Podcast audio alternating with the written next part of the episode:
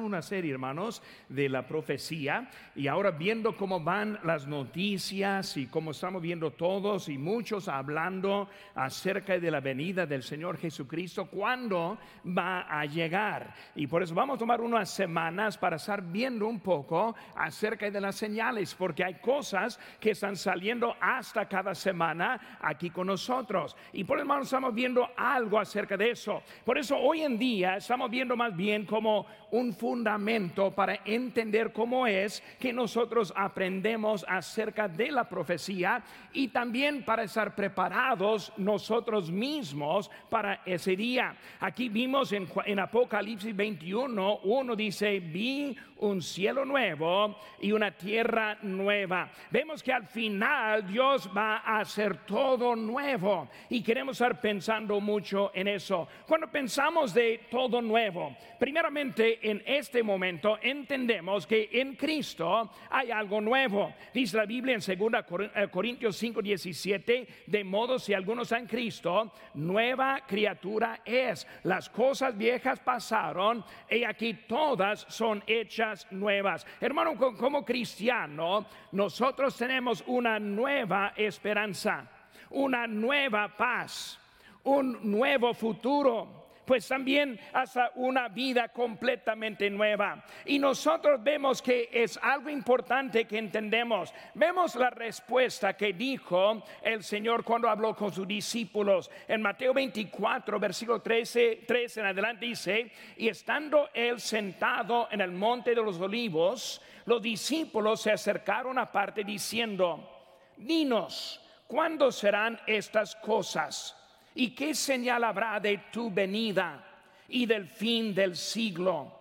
Respondiendo Jesús les dijo, mirad que nadie os engañe, porque vendrán muchos en mi nombre diciendo, yo soy el Cristo, y a muchos engañarán. Y oiréis de guerras y de rumores de guerras, mirad que no os turbéis, porque es necesario que todo esto acontezca pero aún no es el fin, porque se levantará nación contra nación y reino contra reino, y habrá pestes y hambres y terremotos en diferentes lugares. Cristo hablando acerca de cosas que van a suceder antes que nuestro Señor viene. Hermano, cuando hablamos de la profecía y hablando de la venida del Señor Jesucristo, hay más que 300 profecías en la Biblia acerca de la segunda venida del Señor Jesucristo. Vemos, hermano, que sabemos de, pues para empezar, dice en 2 Timoteo 3.1, también debe saber esto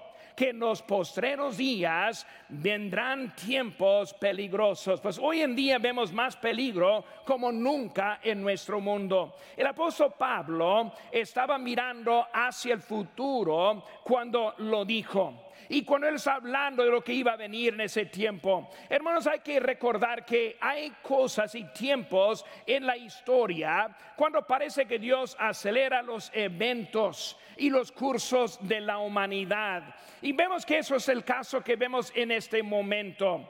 Pero cuando pensamos en la historia, el primer siglo, cuando Cristo ascendió, vemos que los discípulos apóstoles salieron a empezar a predicar y el avance del Evangelio fue en todas partes en ese tiempo, recordando como Pedro y Pablo, recordando el llamado a Macedonia. Eso fue el primer siglo. Y después por 14 siglos, vemos que fue una persecución muy grande en contra de la iglesia en esos 14 siglos. Vemos que fueron Biblias quemadas, cristianos ejecutados. Ese es conocido como la edad, la edad oscura en cuanto que Satanás quiso apagar el Evangelio, pero hermano no lo pudo hacer. Después de los 14 siglos vemos que siguió la reformación, recordando la vida de Martín Lutero. Vemos también enseguida el gran despertar, siguiendo el segundo gran despertar. Y vemos que todo empezó a volver. Y luego desde la guerra, la Segunda Guerra Mundial, hemos visto muchos cambios en el nivel mundial. En los últimos 20 años hemos visto algunos desarrollos del mundo que son algo este, que, que, nos impresiona mucho, recordando desde el ataque en el 11 de septiembre, la invasión de Irak, el avance militar en China, el avance de Rusia y el comunismo, el aumento de Islam y vemos también el abandono de Israel y el apoyo a los palestinos. Hay que recordar, hermanos, que, que, que, Dios está diciendo que el mundo va en contra de Israel. Uno de los pocos amigos de Israel es los Estados Unidos. Pero vemos, hermanos, que hasta nosotros como país estamos abandonando a Israel también. Precisamente en esta semana pasada, nuestro presidente Biden, él ahora proporcionó 235 millones de dólares a los palestinos y luego aislando más y más Israel. Vemos, hermanos, que hoy en día todos andan buscando el nuevo orden mundial la gente está pidiendo, exigiendo un nuevo orden mundial. Vemos que el rechazo de patriotismo que vemos, eliminar la promesa de lealtad, arrodillarse durante el himno nacional, quemar la bandera, Hermano, vemos que cada cosa es tratando de eliminar el patriotismo como país a nivel de buscar lo que queremos como un mundo. Y hasta ahora ampliar los derechos de votar hasta los extranjeros también. El aumento de anarquía, anarquista. Si no sabe lo que es un anarquista, debe aprender qué significa la palabra anarquía. Vemos, hermanos, el desfinanciar de la policía a favor de poner algún medio más grande para gobernarnos a nosotros. Black Lives Matter es una asociación simplemente para otro movimiento que hay. Vemos, hermanos, el gobierno mundial. Los globalistas ahora insisten en que los gobiernos nacionales deberían entregar su soberanía a un gobierno mundial. Y luego tal gobierno opera a través de un sede mundial un tribunal mundial e incluso su propio ejército mundial.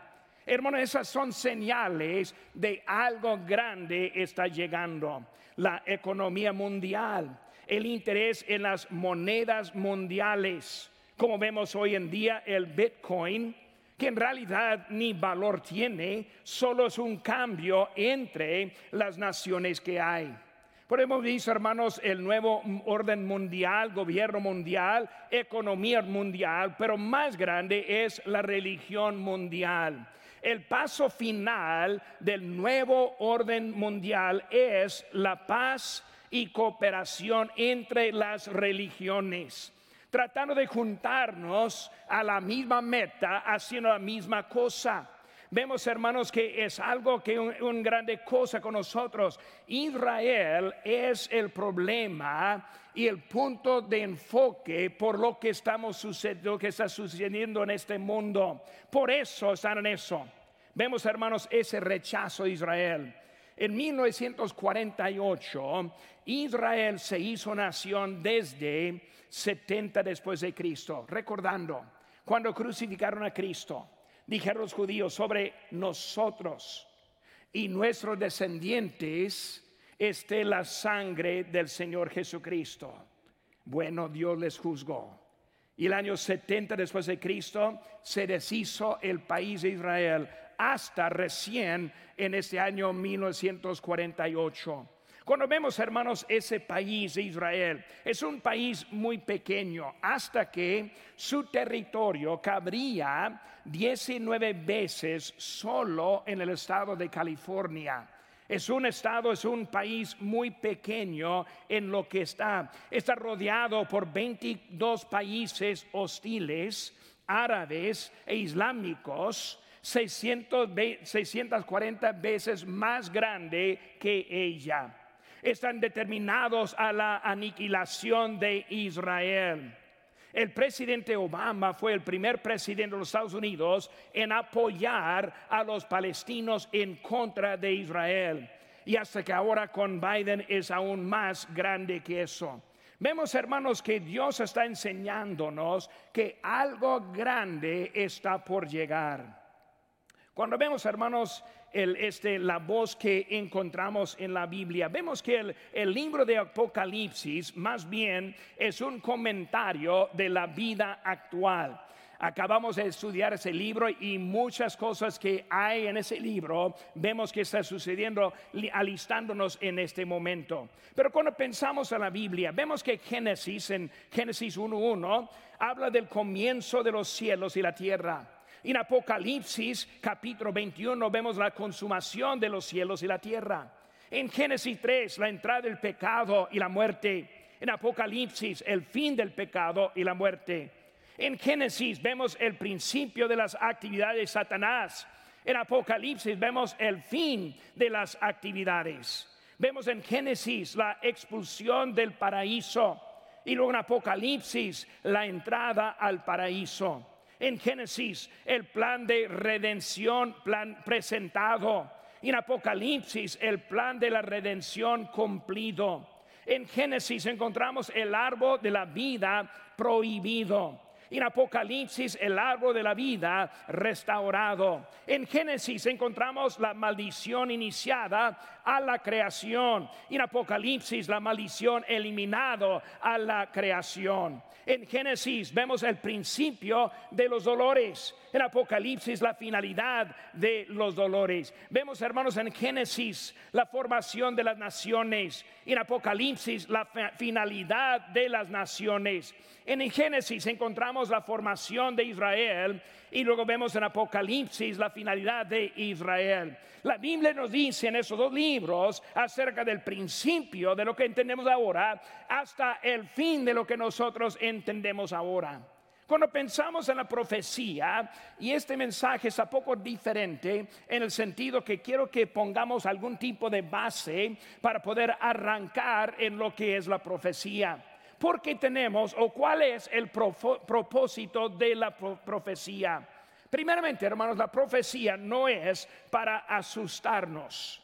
Cuando hablamos de profecía, no es para asustar. Cuando vemos la palabra en inglés, vemos la palabra revelación, o sea, revelar los eventos que están por venir. La palabra griega es apocalipsis, que significa revelar la persona y el propósito eterno del mismo Jesucristo. Por hermano, estamos viendo, hablando de la profecía, estamos encontrando la respuesta final de lo que dijo Cristo en Mateo 6:10, cuando dijo, venga tu reino, hágase tu voluntad como en el cielo, así también en la tierra. Hermanos, vemos que la profecía es el camino a todo nuevo.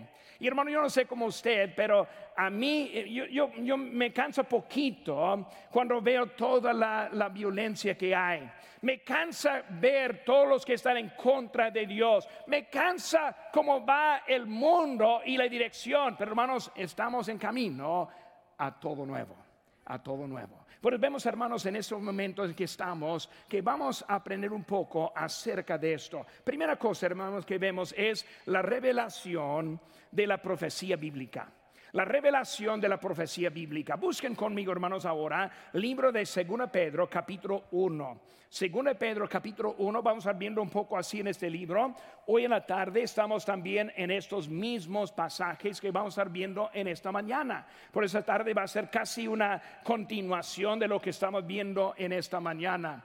Pero dice aquí en 2 de Pedro 1, 19, dice, también tenemos, digo, tenemos también la palabra profética más segura, a la cual hacéis bien en estar atentos como a una antorcha que alumbra en lugar oscuro hasta que el día escarlezca y el lucero de la mañana salga en vuestros corazones, entendiendo primero esto que ninguna profecía de las escrituras es interpretación privada porque nunca la, la profecía fue traída por voluntad humana, sino que los santos hombres de Dios hablando, siendo inspirados por el Espíritu Santo. Hermanos, cuando hablamos de la revelación, ¿qué es lo que Dios quiere revelarnos a nosotros hoy en día? Hermanos, este libro fue dado para darnos entendimiento. Cuando vemos el libro nos da entendimiento de nuestros pecados, de nuestra separación de Dios, del castigo que nosotros sí merecemos.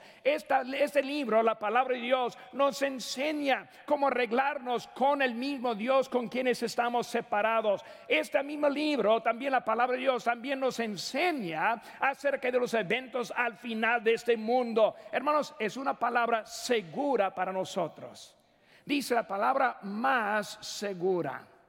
Hay muchos que quieren escuchar voces y siempre andan buscando espíritus, algo que tiene otra información. Hermanos, aquí está más segura de lo que escuchamos al aire. La palabra de Dios es algo completa para nosotros. Cuando vemos eso, hermanos, siguiente cosa, vemos el proceso el proceso. En el tiempo de incertidumbre, nosotros tenemos la palabra profética más segura. Cuando hablamos del proceso, hermanos, de lo que es como nosotros entendemos la profecía, vemos que la palabra interpretación es literal.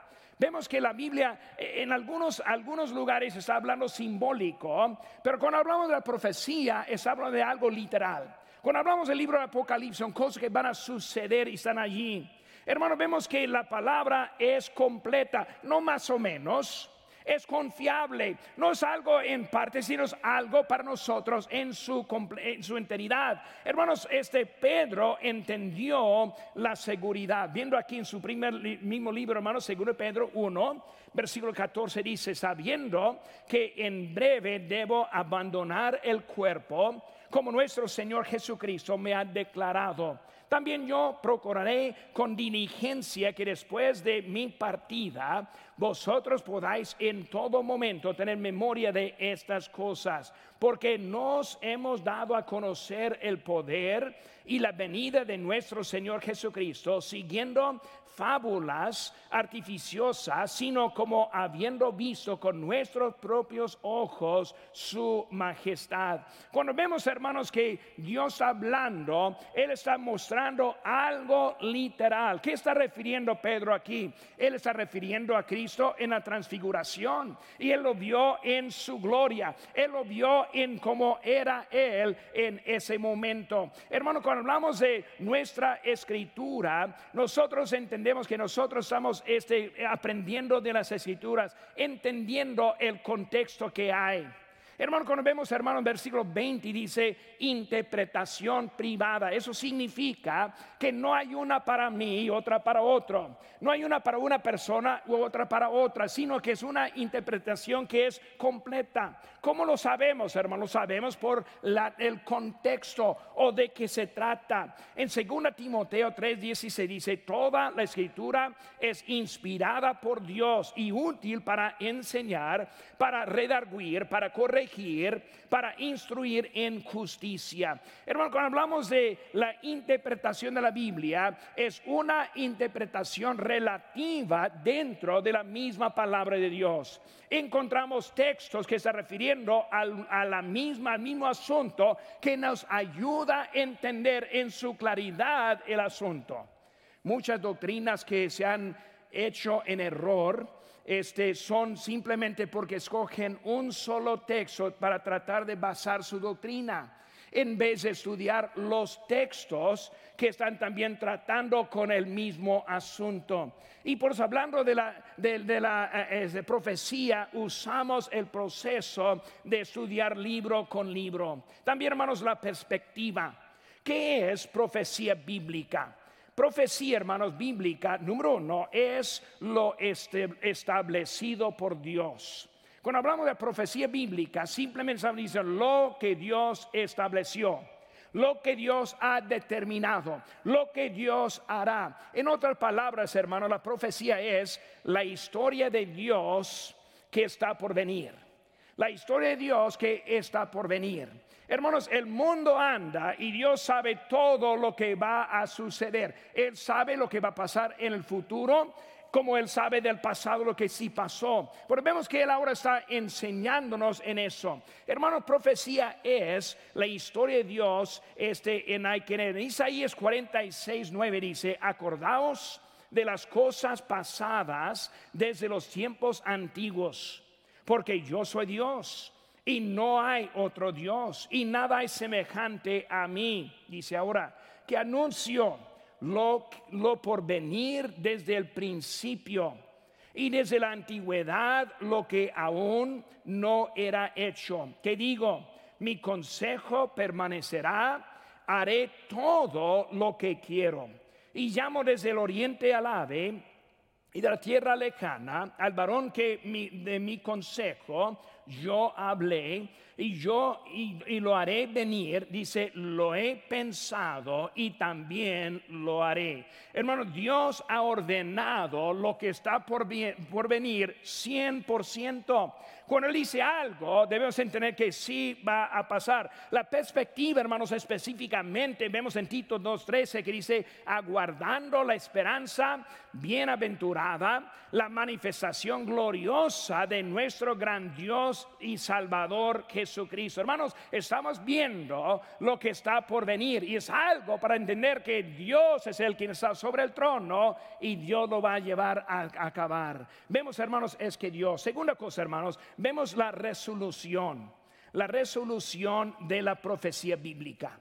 Cuando pensamos de la resolución, vemos que la profecía cumplida. Primero Pedro 1, hermanos, dice aquí la palabra de Dios. Buscan ahí conmigo. Primero de Pedro, capítulo 1, no más unas páginas para atrás donde está. Dice en versículo 10.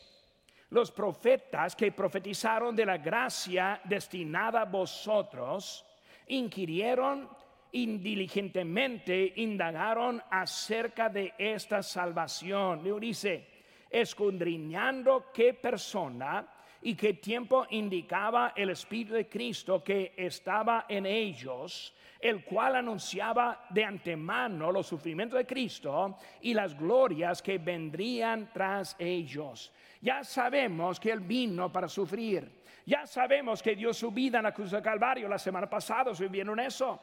Ya sabemos que Él resucitó. Ya sabemos que ascendió a lo alto. Y ahora sabemos que también Él vendrá por nosotros. Y Él quiere que sepamos y nosotros tengamos más fe en lo que Él está haciendo con nosotros. Hermanos, hay más que, hay unas 120 profecías distintas acerca de la primera venida de Jesucristo en el Antiguo Testamento.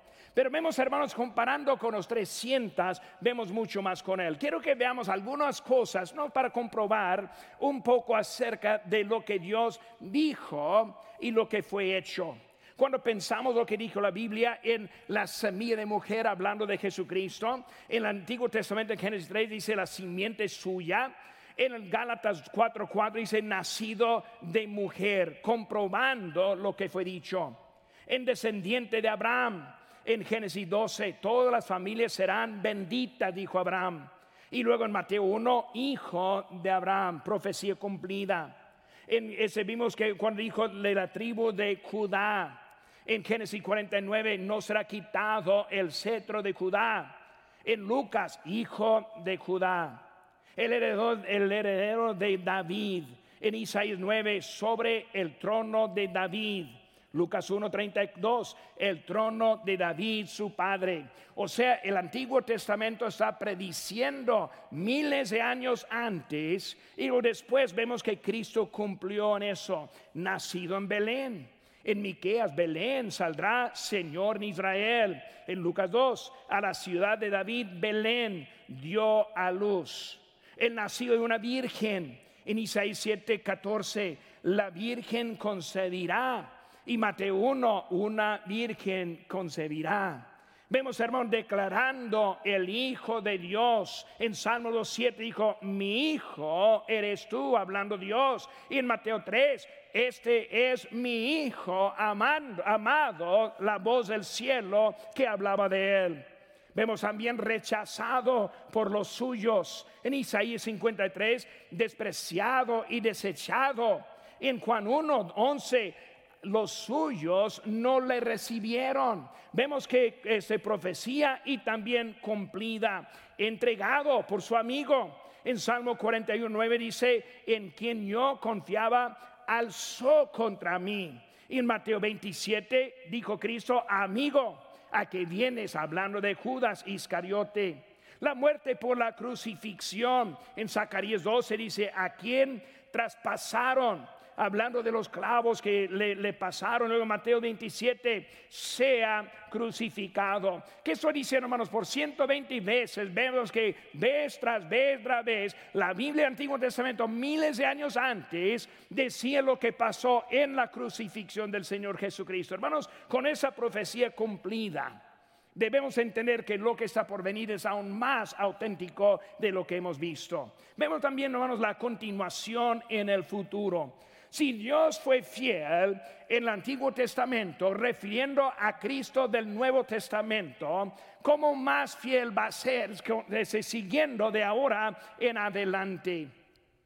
Hermano, Dios nos ha dado su palabra para saber. Dicen segunda de Pedro 3.2, ahí en su lugar lo tiene, debe tener allí. Dice que para que tengáis memoria de las palabras que antes han sido dichas por los santos profetas y del mandamiento del Señor y Salvador dado por vuestros apóstoles. La palabra de Dios está dada para saber. Bueno, muchos hoy en día buscan Muchos tienen preguntas y dudas. Muchos están diciendo, pues yo, yo no creo que necesariamente lo que está diciendo en eso. La cosa que no quieren estudiar. Porque cuando nosotros empezamos a leer y ver, vemos qué tan más grande es Dios. Es para avisarnos de lo que va a venir. 1 Tesalonicenses 4:16 dice, porque el mismo el Señor mismo con voz de mando, con voz de ángel y con trompeta de Dios descenderá del cielo y los muertos en Cristo resucitarán primero. Luego nosotros, los que vivimos, los que hayamos quedado, seremos arrebatados juntamente con ellos en las nubes para recibir al Señor en el aire y así estaremos siempre con el Señor. Hermanos, vemos que Dios ahora está avisándonos de lo que va a venir. Él no solo vino para ir a la cruz del Calvario, no solo vino para este, morir y luego resucitar, no vino solamente para ascender, sino está diciendo que yo vendré por ustedes. Nosotros, hermanos, los que tenemos Cristo en el corazón, estamos hablando de lo que Dios va a hacer para nosotros en nuestra vida. Dios guardará su palabra. Según Pedro 3:9 un texto bien bonito para mí. Dice, el Señor no retarda su promesa, según algunos la tienen por tardanza, sino que es paciente para con nosotros, no queriendo que ninguno perezca, sino que todos procedan al arrepentimiento. Como vimos en nuestro texto en esta mañana, cuando viene, ha dicho que viene y no viene. Hermano, está tardando en su promesa, sino su paciencia su paciencia esperarnos a nosotros en la salvación. Paciencia para esperar a la persona que quizás está aquí en esta mañana, que no conoce a Cristo, para que también lo conozca y para que tenga la vida eterna. Dios ahora quiere en su paciencia, si viene, es seguro. Cuando viene lo que estudiamos Apocalipsis, muchas cosas muy feas vienen en la gran tribulación, pero Cristo está esperando para darles oportunidad de conocerla a Él y escapar ese juicio que viene. Vemos también, hermanos, de, ese, hemos visto la revelación, la resolución y ahora también número tres, las respuestas de la profecía. Las respuestas más bien a la profecía. ¿Por cómo podemos responder a la profecía? ¿Cómo se responde a la profecía?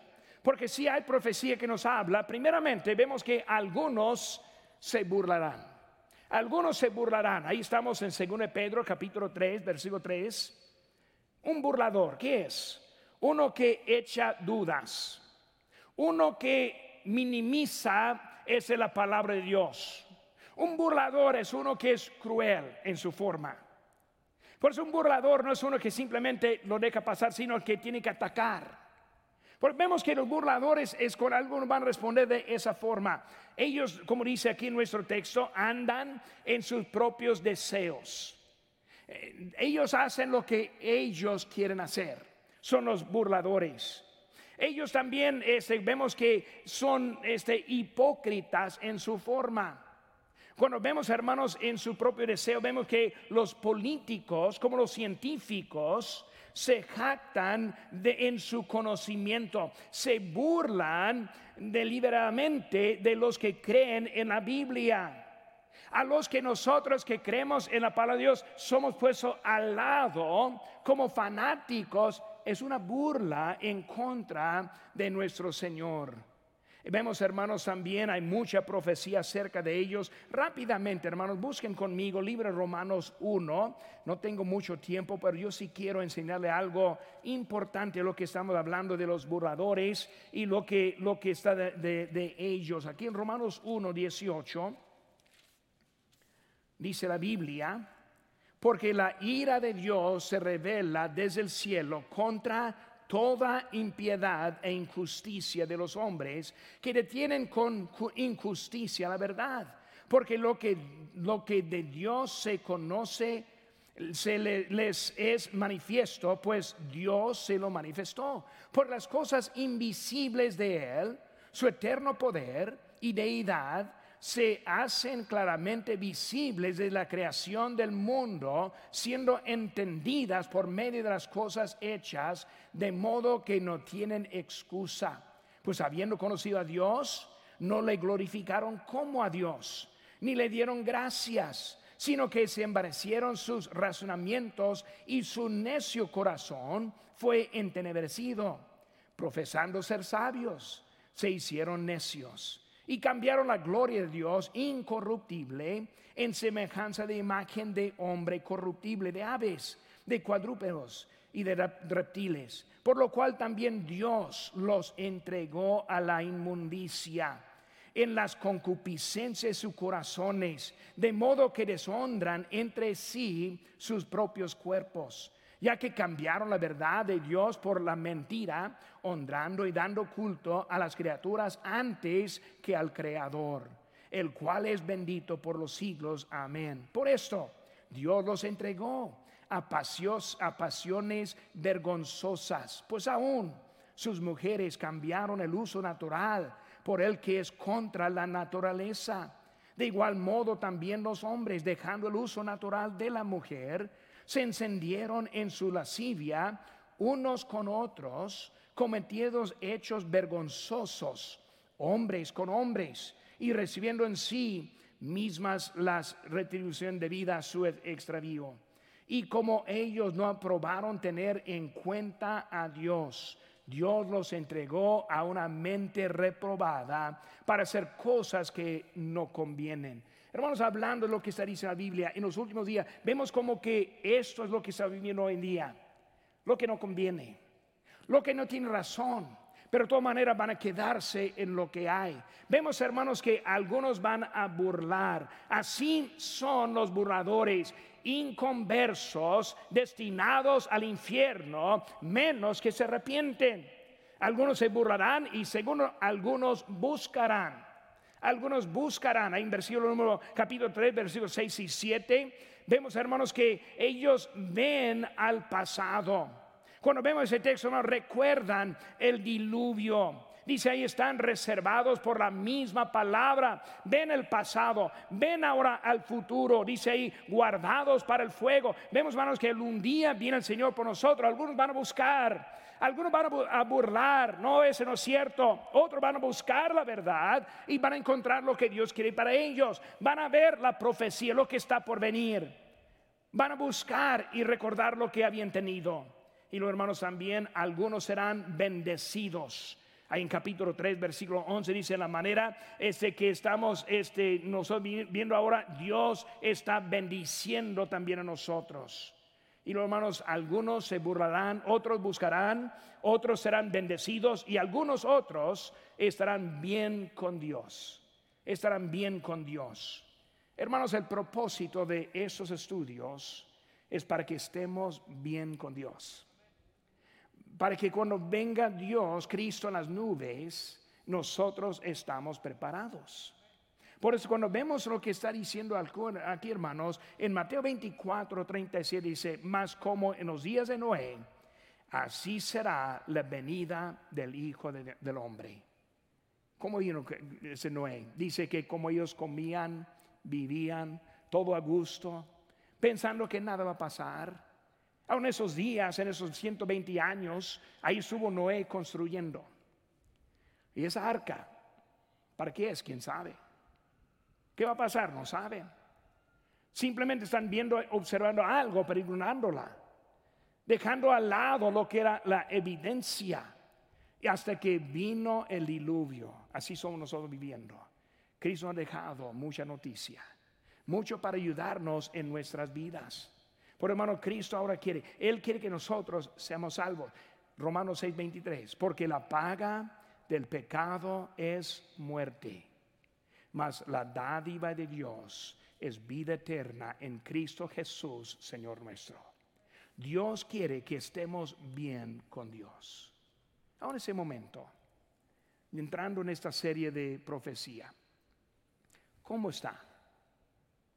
Si, si Cristo vendría ahora mismo, ¿estará preparado?